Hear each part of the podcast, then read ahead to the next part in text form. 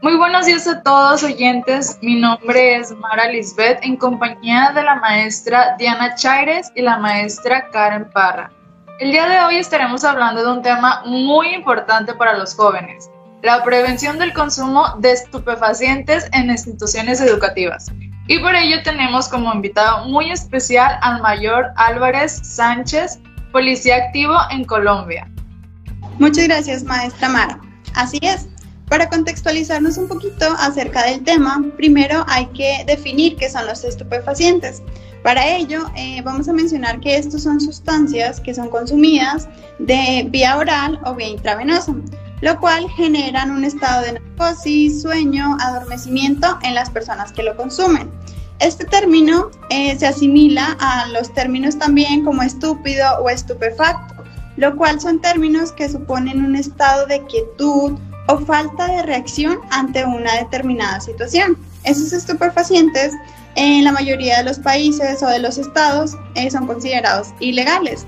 Por lo tal, estos, por los efectos nocivos que estos generan por lo que conlleva a que su comercio sea conocido como narcotráfico, el cual se maneja de manera clandestina.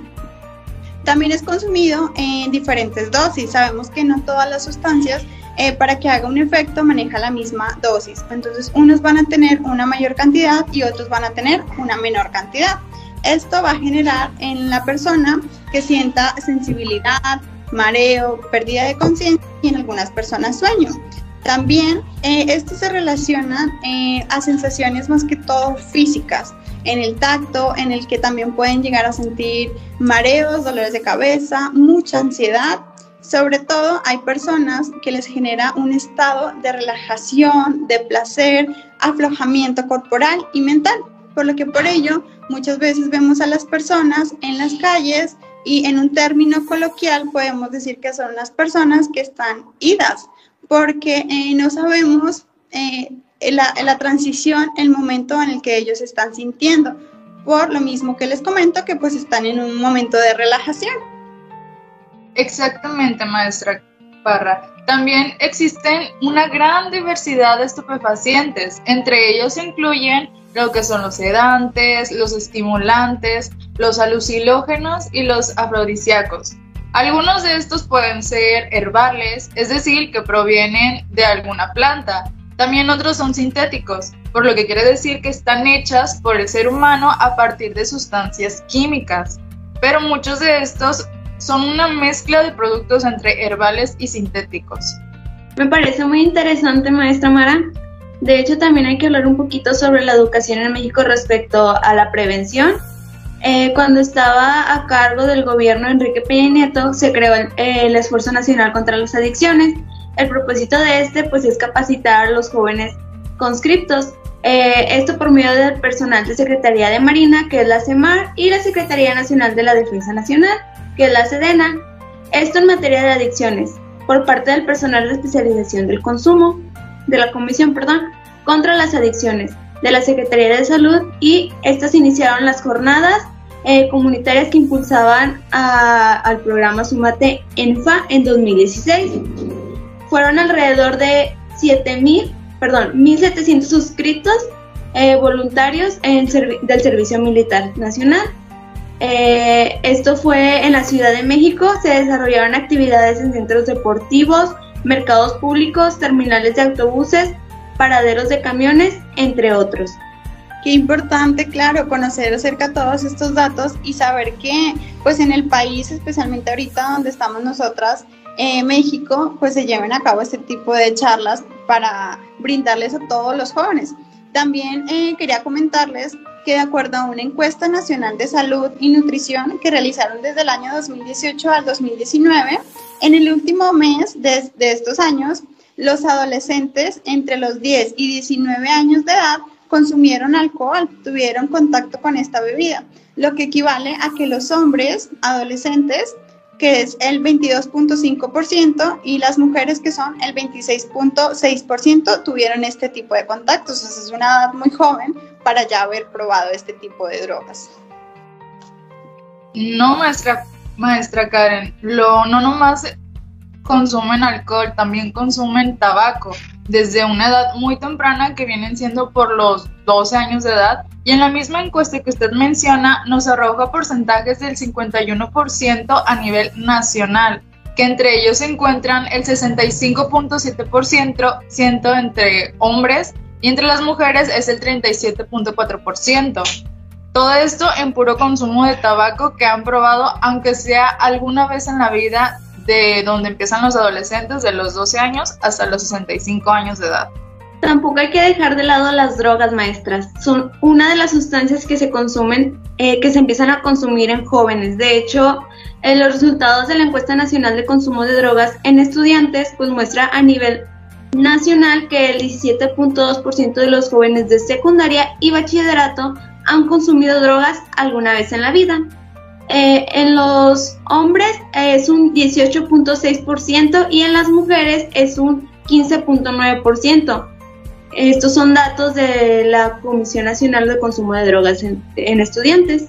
Sí, wow, es que son datos que pues, son bastante, bueno, considero yo altos porque pues, son muy jóvenes. Y bueno, la importancia de conocerlos, ¿no? Ya que pues nosotros como futuros docentes vamos a poder brindarles asesoría o ayuda a estos jóvenes y guiarlos por un buen camino, ¿verdad? Y bueno, yo creo que ahora damos la bienvenida al mayor Giovanni Álvarez Sánchez, profesional de la policía con más de 14 años de experiencia en el ámbito educativo, investigación criminal, seguridad ciudadana, criminología, victimología, justicia y paz, consultor y asesor en el sector público y privado a nivel nacional e internacional, el cual se ha contribuido en proyectos tales como relación entre delincuencia organizada y pandillas juveniles, en el barrio Carrizal de, de la ciudad de Barranquilla, en Colombia, factores que inciden en la formación de pandillas y prevención de colectivos de violencia. Buen día, mayores. Para nosotros es un orgullo tenerlo aquí como invitado especial. ¿Cómo se encuentra el día de hoy? Hola a todas, muy buenas tardes acá en Colombia. Muy bien, complacido de la invitación del día de hoy. Qué bueno que se encuentra muy bien. Eh, comentábamos hace unos minutos sobre la prevención de adicciones en el ámbito educativo de México, incluyendo algunos datos sobre su consumo en adolescentes, que es donde empieza esta tendencia de consumo. Pero usted, ¿qué nos puede compartir sobre la Policía Nacional de Colombia? Bueno, y buenas tardes. Eh, precisamente eh, en estos 14 años en la institución, he logrado pues, evidenciar cada uno de los procesos que se desarrollan al interior de la policía tendientes a la prevención de consumo de alucinógenos o estupefacientes. Eh, la policía pues es, a, nivel nacional, a diferencia en México, o sea que solamente es una policía en todo el territorio colombiano. Somos aproximadamente unos 153 mil policías, los cuales eh, estamos encargados de toda la seguridad de la nación. Esto también indicar que es preciso indicar que hay una división de la Policía Nacional en diferentes especialidades, especialidades que están tendientes a atender diferentes necesidades del servicio de policía. Entre ellos, el que creo que tiene más relación con el tema a tratar el día de hoy es la Dirección de Antinarcóticos. Esta Dirección de Antinarcóticos es la encargada operativamente de hacer la erradicación manual de todos los cultivos ilícitos que existen en Colombia, que están aproximadamente en un poco más de 200 mil hectáreas en nuestro territorio, que es bastante, en zonas que son de difícil acceso y que están custodiadas por grupos al margen de la ley, que es, mundialmente son conocidos, que son las guerrillas, las disidencias y otros grupos armados. Eh, esa dirección, además de esa parte operativa, de erradicación y control de, estupefacientes y todo este tema también tiene componentes de eh, prevención que están orientados precisamente a la primera infancia, a los jóvenes y tienen varios programas, muchos programas que eh, tienen un impacto medible eh, en cada una de estas instituciones. Es así que pues esa es la, la experiencia que podemos compartir el día de hoy y pues quedo atento a cualquier otra inquietud. Me parece muy interesante lo que nos acaba de comentar. Entonces, esa, son, esa es una de las áreas de especialización, ¿verdad? Así es. Eh, digamos que dentro de, la, dentro de las áreas de prevención, en donde existe un personal interdisciplinario, entre eso hay psicólogas, trabajadoras sociales, pedagogas y obviamente pues, policías, que desde ese ámbito administrativo generan estrategias que traten de una u otra forma de generar acciones de prevención para disminuir la intención de consumo de estos alucinógenos. Muy bien, y con respecto a lo que acaba de comentar, ¿qué estrategias para prevenir el consumo de estupefacientes en adolescentes brindan en instituciones educativas? Precisamente, digamos que ese es uno de los puntos más fuertes. Creemos que cuando se habla de prevención, cuando hablamos de prevención, es precisamente, tenemos que ubicarlo poblacionalmente y, esa población es precisamente los jóvenes en los colegios. Desde ahí es que en verdad se genera una, una prevención, digamos, a mediano y largo plazo. Dado de que es, de conocimiento que las personas que ya son consumidoras y tienen una adicción fuerte, eh, como ustedes lo indicaban anteriormente, eh, son tratadas en instituciones privadas o públicas que buscan, mediante técnicas y estrategias, el mitigar esa adicción en estos jóvenes.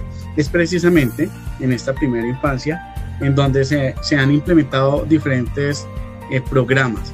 Eh, digamos que cada programa ha tenido su nombre, han tenido, digamos, su temporalidad, pero básicamente, digamos, en, en general, lo que ha buscado es tener acceso a los colegios por intermedio de las rectorías y, y, demás entes y de esta forma generar un proceso de socialización en donde se interactúa con los jóvenes y de esta forma se le da de presente qué tipos de, de alucinógenos existen, cuáles son los más comunes, tipo de, digamos, si es oral o por vía eh, eh, de inyección o etcétera, eh, cuáles son las tendencias, efectos colaterales, con efectos primarios, secundarios y terciarios, digámoslo en, estos sentidos, y cuáles son los efectos que esto genera, digamos, en la descomposición de la familia, en problemas que esto a, su vez también se vuelven problemas también de seguridad, porque pues, muchos de estos jóvenes en, estas edades pues comienzan a generar algunos hechos delictivos menores al interior de sus casas, hurtando elementos. ¿Para qué? Para adquirir estos alucinógenos.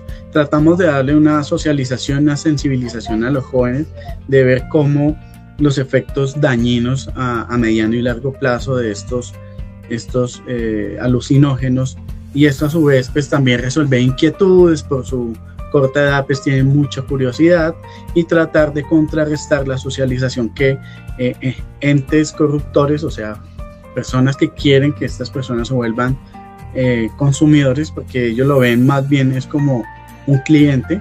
Entonces vemos que pues, una de las estrategias es la primera dosis gratis, entre otros, y le dan la posibilidad de explorar diferentes tipos de, alucinógenos. Este tipo de situaciones es de conocimiento de nosotros los policías, por ende pues planteamos diferentes estrategias para contrarrestarlas. Eso sí, es con el diálogo, una muy buena socialización y en terreno resolver las inquietudes que los jóvenes tienen. Sí, Mayor Álvarez, eh, qué bueno todo ese tipo de programas que se manejan. Eh, aquí me genera una duda, estos programas o proyectos, estrategias, bueno, la policía bien sabemos que pues es eh, gobiernos a nivel nacional, pero intervienen en solamente instituciones públicas o privadas o no importa la institución, o sea, intervienen en, todas. Precisamente eh, dentro de todos los grupos especializados que existen en la policía hay un grupo que se llama COES, que es de comunicaciones estratégicas. Este grupo de comunicaciones estratégicas es centralizado, eh, tiene cobertura a nivel nacional y digamos que eh, muchos de los programas son socializados en general a la comunidad. O sea, eh, sí hay planes orientados a jóvenes en colegios, pero también hay planes en universidades, hay planes orientados a, socializar a toda la comunidad en general, pero también, digamos, eh, se trabajan con diferentes organizaciones que tienen, tienden o tienen la misión de resocializar a este tipo de personas y en, esos, en ese tipo de escenarios también podemos nosotros intervenir, podemos dar charlas, podemos dar orientaciones, podemos dar experiencias de vida, etcétera, etcétera, etcétera.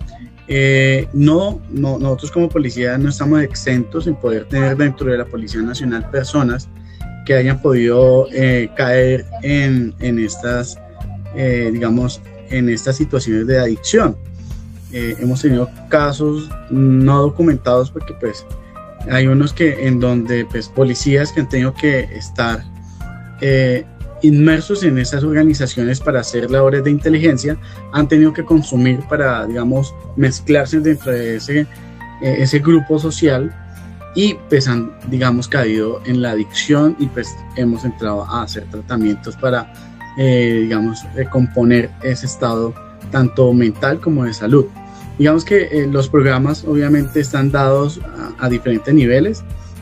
Como te digo, también hay unos programas de prevención que están orientados a la a, poder sustituir eh, el cultivo de alucinógenos, en este caso de, coca y marihuana, eh, por otros cultivos saludables. Entonces, pues son varios programas que están en diferentes niveles, a nivel nacional, a cargo, digamos, que del, gobierno. Son programas que son de, de, gobierno y por ende pues tienen una temporalidad de cuatro años. Hay otros que son ya institucionales, tanto de gobierno también como también de policía, que tienen un poco más de continuidad. Ok, muchas gracias, señor Mayor Álvarez. Es muy interesante cómo la Policía Nacional de Colombia y las instituciones educativas tienen muy arraigado estas prevenciones de los estupefacientes. Por otro lado, en México tenemos instituciones para la rehabilitación de las personas con alguna adicción, las cuales pues pueden ser privadas o por parte del gobierno. Asimismo, también tenemos instituciones con un enfoque religioso. Pero cuéntenos, en Colombia, ¿cómo llevan a cabo las instituciones para la reinserción a un nuevo proyecto de vida de personas que hayan sido privadas de la libertad o que hayan sido sacadas del medio del consumo de drogas? Bueno, primero hablar de las personas que están privadas de la libertad. Estas personas pues, eh, están bajo la custodia de una organización que se llama IMPEC, que es el Instituto Penitenciario de Colombia. Ellos son los encargados, ahí sí eh, tomamos un poco de distancia a pesar de que el director del IMPEC es policía, es un señor general de la Policía Nacional, pero los miembros del IMPEC tienen una formación, digamos, independiente a la que nosotros como policía tenemos. Es un híbrido ahí, o sea, son funcionarios del IMPEC, pero en cabeza de un señor general de la Policía Nacional. Eso es por temas de organizacionales. Ya al interior de cada una de las cárceles existen todos los procesos de, de reincorporación a la vida social, en donde tengo conocimiento, más no, digamos, no lo he trabajado con ellos, en donde se hacen procesos interdisciplinarios para que estas personas eh, en verdad estén en condiciones óptimas para reincorporarse a la comunidad general. Yo, yo, yo digamos que haría, digamos, un, aporte y, y, en algo que ustedes también como, como nación, como, como México como tal, han desarrollado muy bien y, y digamos son unos referentes y de pronto vale la pena nombrarlo, es la vinculación de criminólogos en escuelas de formación, digamos, en colegios, jardines, que, digamos, han hecho unos aportes bien interesantes y es uno, de, digamos, de las iniciativas que quisiéramos también acá en Colombia emular para que eh, mirar los, los resultados que se puedan generar. ¿Por qué? Los criminólogos precisamente lo que buscan es evaluar esos comportamientos que pueden generarse en, en la primera infancia y que nos pueden dar alertas tempranas que nos den indicios de que esa persona puede entrar en unas condiciones eh, no muy favorables o, pueden estar predispuestas para el consumo de algunos alucinógenos o predispuestas para eh, acciones criminales. Entonces, sería importante poder vincular esa ciencia que usted maneja muy bien y eh, vincularla con los ámbitos de prevención. Eso respecto a, a un aporte y respecto al tema de cárceles. Ya con las personas que entran a centros de rehabilitación, tanto públicos como privados, eh, no, la policía puede que coopere, pero no es su misionalidad, ya que ellos cuentan con programas íntegros en los cuales pues, el, ciudadano que eh, por su voluntad quiere ingresar a esos programas, eh, se someten en el buen sentido de la palabra a las metodologías que ellos establezcan para que ellos, digamos, bajo una una disposición eh, frente a ese cambio se pueda generar durante los tiempos que ellos determinen. Claro, mayor, es que bueno, igual yo creo que eh, ayudar a todos, realmente pues me imagino que es una población muy grande, muy amplia, y pues tratar de encaminarlos a todos, y más cuando hablábamos de los jóvenes que han tenido este contacto desde una edad muy temprana y llegan a cierta edad desarrollada, en donde toda su vida consumieron algún, alguna sustancia, yo creo que igual retirarse del medio pues va a ser muy complicado. También desde la perspectiva de la parte del vendedor, ¿verdad? Porque como lo mencionaba anteriormente, ellos pues ven a los jóvenes como un cliente, como un, como sí, como un producto, entonces es, pues no me quiero retirar porque pues saben que de ahí van a tener un dinero, se van a lucrar de ellos, entonces me imagino que por eso, eh, pues la policía, pues sí, es muy complicado, ¿verdad? Tratar de apoyar a todos. Y bueno, también aquí me gustaría eh, platicar un poco acerca de las zonas rurales, que lo comentaba al principio. Eh, bueno, yo también soy colombiana, entonces, de acuerdo a mi experiencia, a mi estadía aquí en México, imagino, creo yo también, que pues también existen estos cultivos de estupefacientes ilegales. Yo realmente, en mi perspectiva, en mi eh, condición, no he, no he escuchado mucho de estos programas eh, por parte del gobierno que ayuden o que generen a, prevenir eh, de manera, o sea, que no sea ilegal esto, los cultivos. Entonces yo quisiera saber eh, si la Policía Nacional de Colombia tiene programas con los ciudadanos rurales, ya que pues como le decía, para que no cultiven, no comercialicen este tipo de sustancias. Por el contrario, que haya un cultivo sano entre frutas, verduras, que este comercio sea más sano y dejen de lado lo que es las sustancias eh, ilícitas. Efectivamente, eh, esos son planes de gobierno en donde la Policía Nacional, no solo la Policía, sino el Ejército Nacional, eh, hacen un acompañamiento y apoyo a, estos programas de restitución de cultivos. No solo es el gobierno, también existen ONGs, organizaciones no gubernamentales a nivel internacional que apoyan y generan algún tipo de cooperación para con estas iniciativas de gobierno. efectivamente se generan, hay muchos programas, hay, digamos que esto se concentra en las zonas de, de mayor concentración de cultivos, pero dada, digamos, lo lucrativo de, este comercio, pues es casi, es muy difícil o casi imposible poder hacer la, restitución de los mismos. ¿Por qué? Porque hay, hay, hay, digamos, fallas estructurales, las cuales pues son difíciles de superar. ¿Cuáles son las fallas estructurales? Pues, por ejemplo, si usted se encuentra en una zona eh, rural en donde no hay vías de acceso y o las vías de acceso son solo marítimas o las vías de acceso son solo vía aérea, porque pues Colombia, digamos, una diversidad bastante fuerte, hay zonas donde en verdad usted no hay caminos para llegar en vehículos. Eh, esto, digamos, dificulta muchísimo este tipo de planes.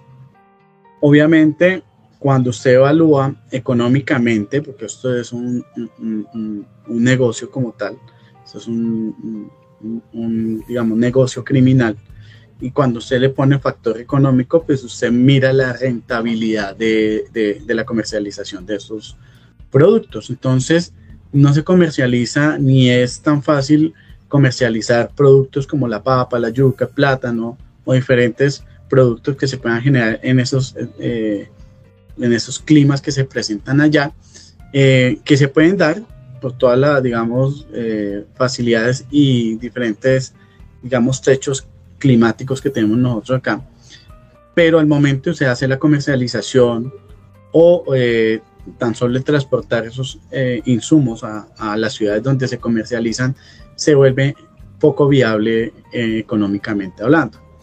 Versus el tema de, de, de, alucinógenos. Se va básicamente, fácilmente se puede sacar, no sé, 500 gramos o 1000 gramos, que viene siendo un kilo de base de coca en una mochila y se va caminando o se va en la, en el, en, en la canoa hasta el puerto más cercano y lo comercializa por uno o dos millones de pesos. Entonces es algo que, que rentabiliza muy bien, que entonces cuando usted pone esos planes de presente, sí, hay incentivos, hay planes, hay apoyo económicos, hay apoyo técnico también, porque la, eh, las agencias y la, el gobierno pues sugiere algunos planes y programas que se puedan desarrollar con éxito en esos territorios, porque no todos los planes sirven para todos los territorios, pero eh, son pocas, digamos que a comparación con toda la problemática, son pocos los, los casos exitosos, pero es más por las dificultades técnicas y estructurales, más no por falta de voluntad del gobierno. Entonces, eh, eso pues dificulta obviamente mucho los resultados. Sí, claro, Mayor. Y bueno, esto eh, también aquí me gustaría saber, ahorita que lo nombra, de que claro, llegar a todas las zonas rurales, pues sí, sí, obviamente es entendible, es muy complejo, y, pero quisiera saber qué sucede, digamos, particularmente con los jóvenes cuando llegan, no sé, a una zona rural donde hay un cultivo y pues ven, eh, encuentran un grupo de adolescentes. Esos, esos adolescentes, ¿qué sucede con ellos? ¿Son judicializados? ¿Entran a un programa? Eh, ¿Son rehabilitados? ¿O cómo es el proceso con ellos?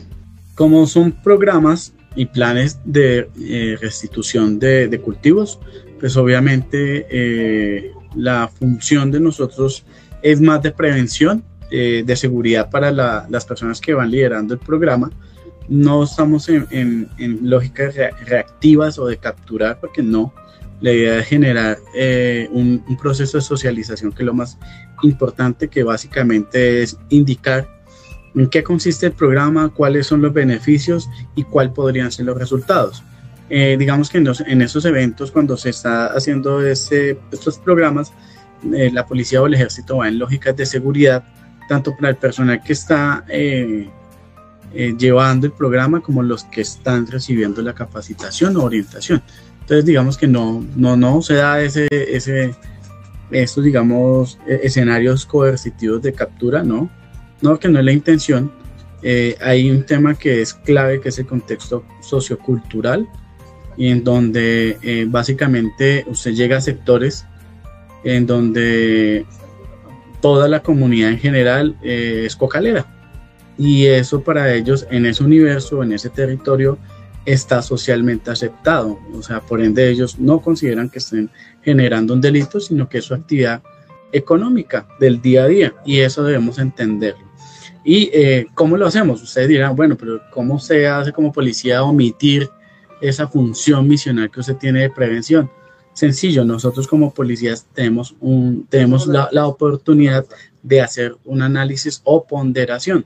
Y esa ponderación que es, es analizar en contexto esas situaciones que son particulares de ese territorio, en donde pues, yo debo adaptarme adaptarme, ¿para qué? Para integrarme con esas nuevas realidades y, volverme una, un agente que pueda eh, volver un agente de solución de muchos de esos problemas. Pero pues desafortunadamente en esas zonas cocaleras eh, es muy difícil si usted llega con la coerción a poder, digamos, hacer un impacto. Porque muy probablemente si usted va en lógicas de eso, pues va a salir todo el pueblo y pues van a, a, generar, digamos, un conflicto fuerte, porque pues son dos lógicas, ¿no? La lógica de, cumplir la ley y la lógica de, digamos, de no, de tener eh, arraigado una economía criminal, que para ellos está socialmente aceptada. Entonces, por ese lado no evitamos el conflicto y, más bien entramos como a socializar y a identificar cómo podríamos nosotros apoyar dentro de los programas. Ok. Está muy interesante los programas y todo el convenio que tienen con respecto a los cultivos que nos menciona, pero nosotros tenemos la idea de que esta educación se tiene que hacer con adolescentes, pero ¿usted qué piensa acerca de que se pueda hacer desde la educación primaria o se podría quedar así con los adolescentes, que es donde más o menos empiezan con esta tendencia del consumo de estas sustancias? No, no, hay, hay un error muy grande. Ahí sí, digamos, considero que la infancia de, primaria es, un tema clave. Ya, digamos que esto, esto, digamos que analizándolo o haciendo una analogía, es como, como cuando tú estás, como, como cuando a ti te va a dar una gripa, ¿sí o no? Entonces usted puede tomar acciones preventivas antes de que le den la gripa, ¿sí o no? Cuando tiene síntomas de la gripa y cuando ya le dio la gripa. Cuando usted tiene síntomas de la gripa es cuando tú me dices la adolescencia. Está mostrando signos de que está consumiendo. Entonces los niveles de intervención o de prevención son distintos. Entonces, eh, en, los niveles de prevención primaria, que sería la primera infancia, son personas que están totalmente alejadas de, digamos, de esas, del consumo, o ni siquiera saben qué es esas cosas. Entonces, es el momento preciso y clave en donde nosotros podemos generar prevención, una prevención real. Entonces, por eso decía que uno de mis aportes era criminólogos, o bueno, criminólogos no, pueden ser todos, o sea, eh, pedagogos, criminólogos, psicólogos, eh, trabajadores sociales, entre otros, que tengan la voluntad y la intención de generar prevención real. Yo no hablo como policía porque estaría yo, digamos, siendo irresponsable, porque nosotros como policía, en verdad, la misión de nosotros es la prevención del delito como tal, ya cuando existen los síntomas, ¿no? Pero sí, obviamente si uno tiene la capacidad, la formación y tiene la disposición, podría generar ese tipo de acciones que mitiguen este, ese flagelo.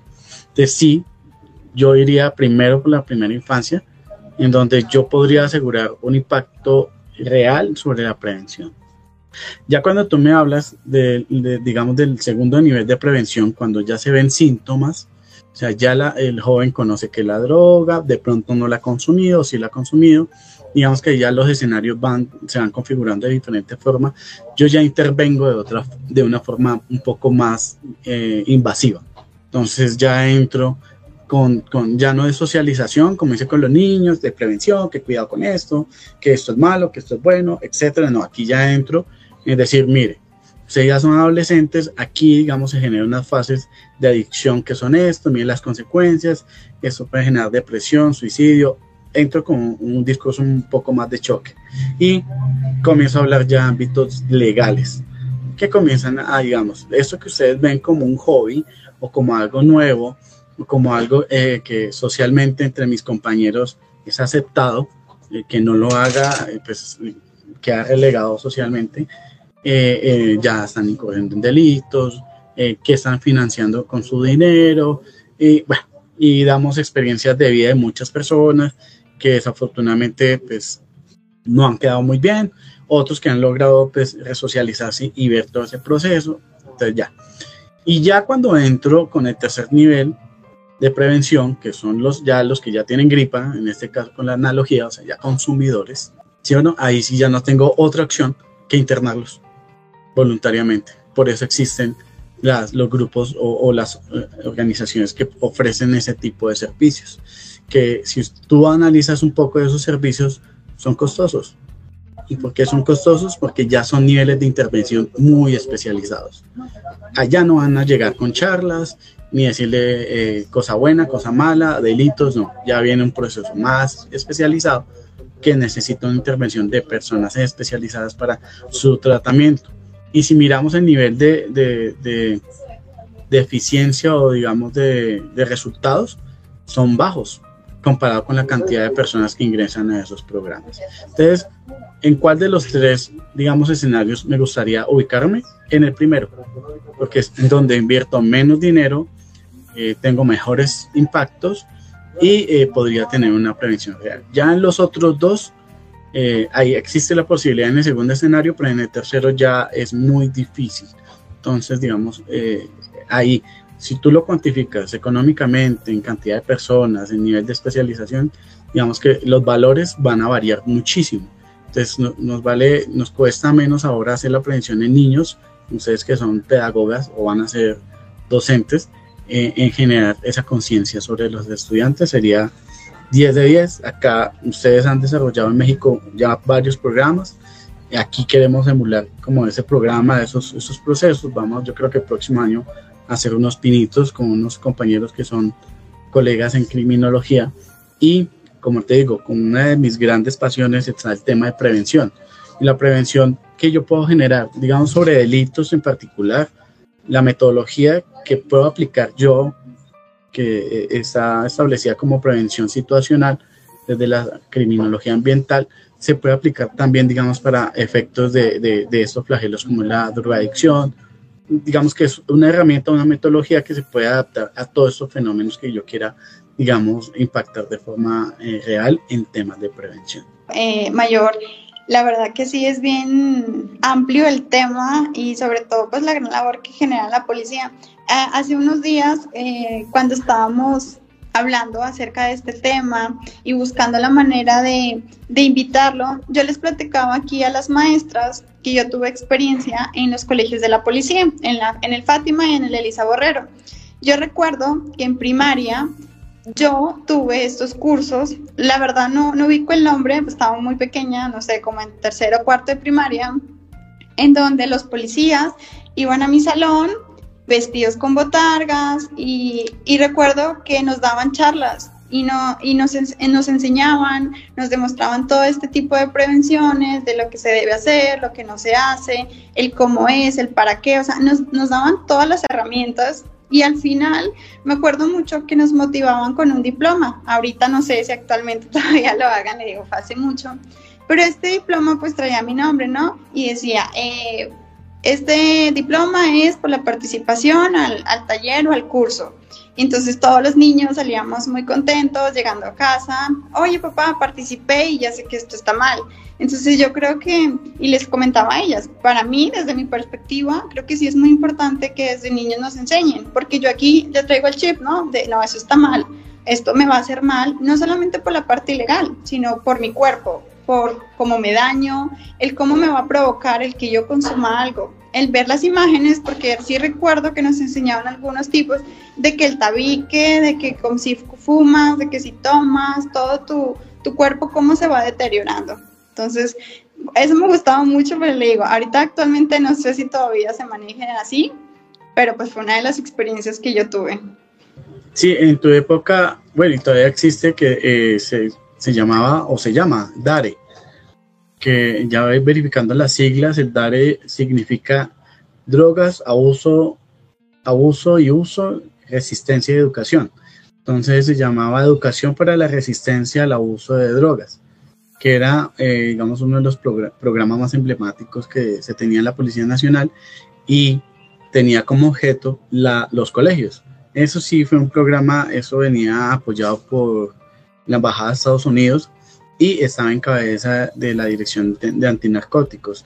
Por eso el logo, si ustedes lo buscan por internet, es como un, un león vestido de policía, que era eh, eh, o es uno de los programas, digamos, que más tradición ha tenido en la policía durante muchos años. Y, obviamente es un producto que, que, ofertamos a todos los colegios y obviamente pues a los colegios de la policía pues también es uno de nuestros usuarios.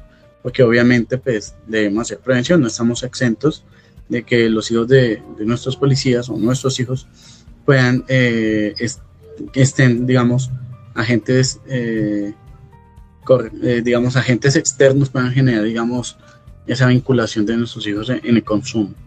Sí, también para hacer una comparativa, desde mi experiencia como mexicana, pues yo no recuerdo tal cual que existieran cursos o talleres, pero sí lo trataban los temas en las materias como de ciencias naturales.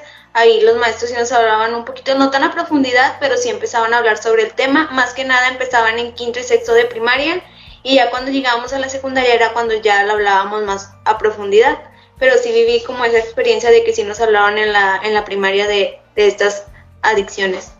Y bueno, para finalizar con este podcast educativo tan ameno y fructífero, nos preguntamos si la Policía Nacional de Colombia tiene convenios con otros países con respecto a lo mencionado sobre la prevención del consumo de estupefacientes. Para instituciones, de ser así, pues, ¿cuáles serían o han pensado en combatir las estrategias con más países? Digamos que hay programas eh, en cabeza, digamos, del, hay varios planes, pero digamos, voy a hablar de algunos. Uno está es el plan triangular. El, el plan triangular están, pues, obviamente, tres países. Entre eso, digamos que hay dos que son fijos y uno que, es que se mueve por todo Centroamérica, eh, que es el sponsor, que viene siendo la Embajada de Estados Unidos. Colombia, que es la que eh, mm, pone, digamos, a disposición del programa los capacitadores, los instructores. Y el tercer país, pues puede ser cualquier país de Centroamérica, eh, Suramérica, etcétera. Entonces, digamos que bajo esa, digamos, esquema de cooperación, eh, Colombia eh, prácticamente cada, digamos, de forma constante tiene más o menos unos 2.000 policías instructores a nivel mundial eh, dando capacitaciones, no solo en prevención de, de, consumo de drogas, sino en diferentes situaciones, en temas operativos, en temas de investigación criminal.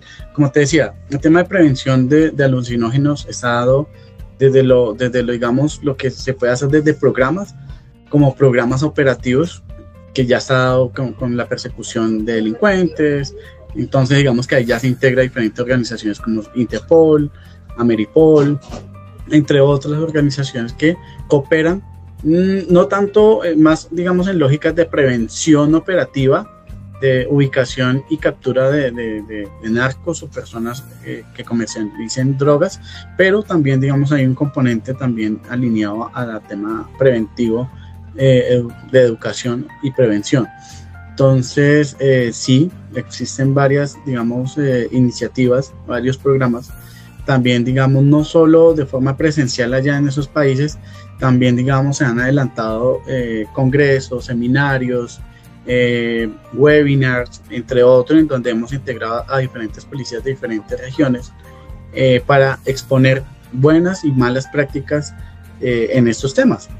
Asimismo, también se han documentado en libros, en, en papers, en diferentes, digamos, instancias que eh, lo que propenden es por la eh, masificación del conocimiento. Entonces, digamos, sí existen varias estrategias, podrían generarse más, obviamente, eh, pero digamos, ha sido, digamos, un, un, aprendizaje en conjunto, porque es que la Policía de Colombia obviamente pues tiene una, una realidad fuerte respecto al tema de comercialización de drogas, pero también, digamos, eh, aprendemos de las otras naciones respecto a las buenas prácticas que han generado.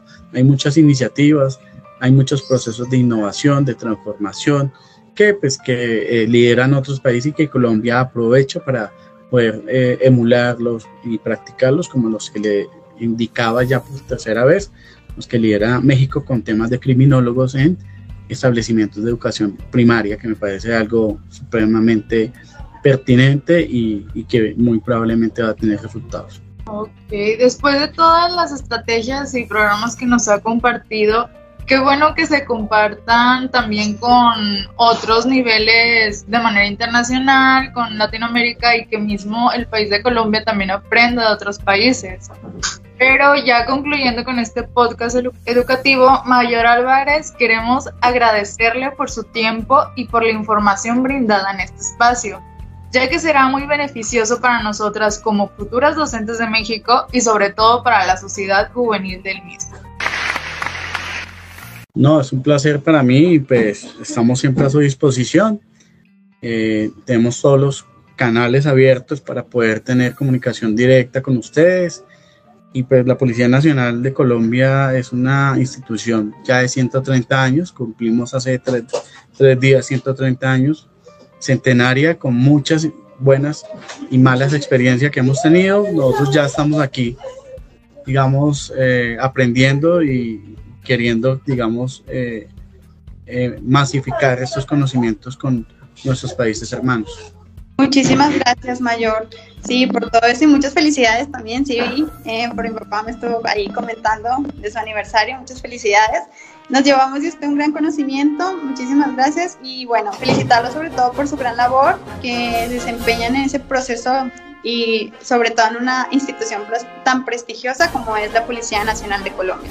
Muchísimas gracias y espero volver a charlar con ustedes en una próxima ocasión. Muchas gracias, como ya mencionaron mis compañeras, por esta plática tan amena.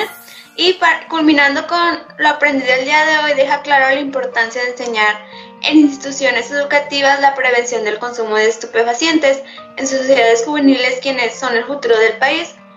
Por ello, el comparar las estrategias y proyectos que se imparten esta información será de gran utilidad, con el fin de aplicarla en ámbitos educativos y así generar una mejor cultura a nivel mundial. Con esto ya nos despedimos y esperamos que esta charla haya sido de interés de todos los oyentes. Gracias.